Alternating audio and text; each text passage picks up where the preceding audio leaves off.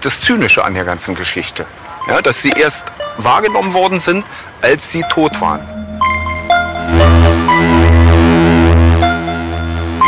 So hat eigentlich auch die Politik reagiert dann. Die haben gesagt, diese Jugendlichen, die steigen aus, die verweigern sich und das können wir nicht zulassen. Und deswegen müssen wir diese Gesetze machen. Sie klappern die Bahnhöfe ab, durchkämmen die einschlägigen Lokale und suchen ihre Kandidaten mehr und mehr auch auf dem Strich.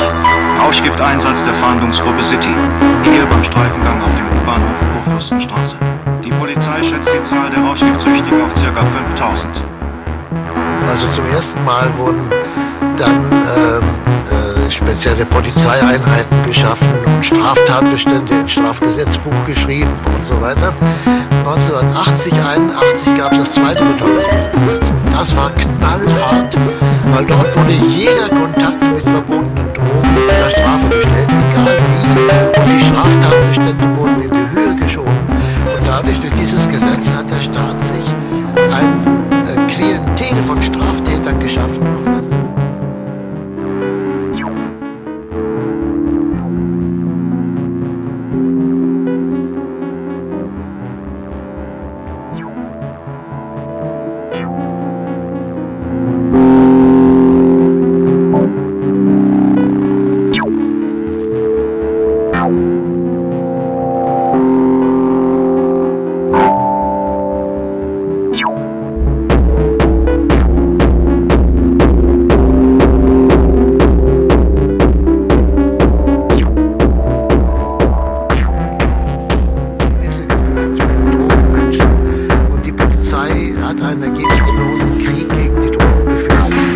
heute ist die Sache nicht gelöst.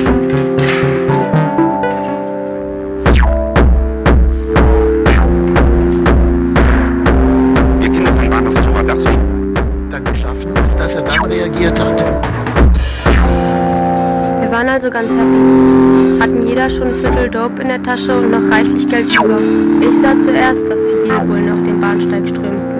Razzia. Es fuhr gerade ein Zug ein und ich rannte in totaler Panik den Bahnsteig runter.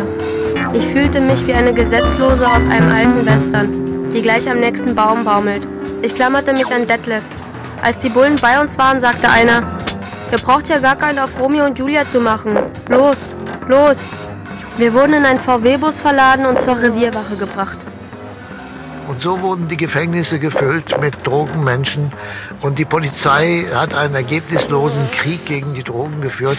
Bis heute ist die Sache nicht gelöst.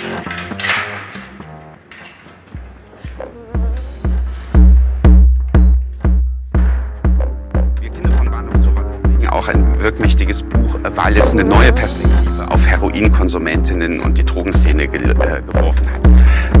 Das klassische Bild der Zeit ähm, waren natürlich Heroinkonsumentinnen, männliche Junkies, ähm, die ungesund und krank aussehen.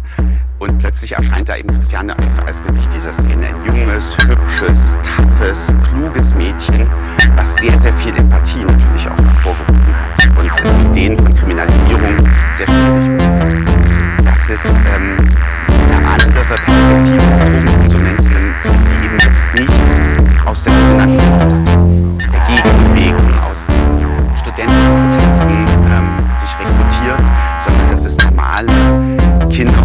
Jugendliche sind aus den Vororten. Weil die Botschaft war, es könnten auch unsere Kinder sein. In Berlin haben sich Eltern zu einer Selbsthilfeorganisation zusammengeschlossen. Sie reden miteinander und versuchen damit, sich gegenseitig zu helfen. Ich versuchte, ihn irgendwie zu decken. Vielleicht war es falsch.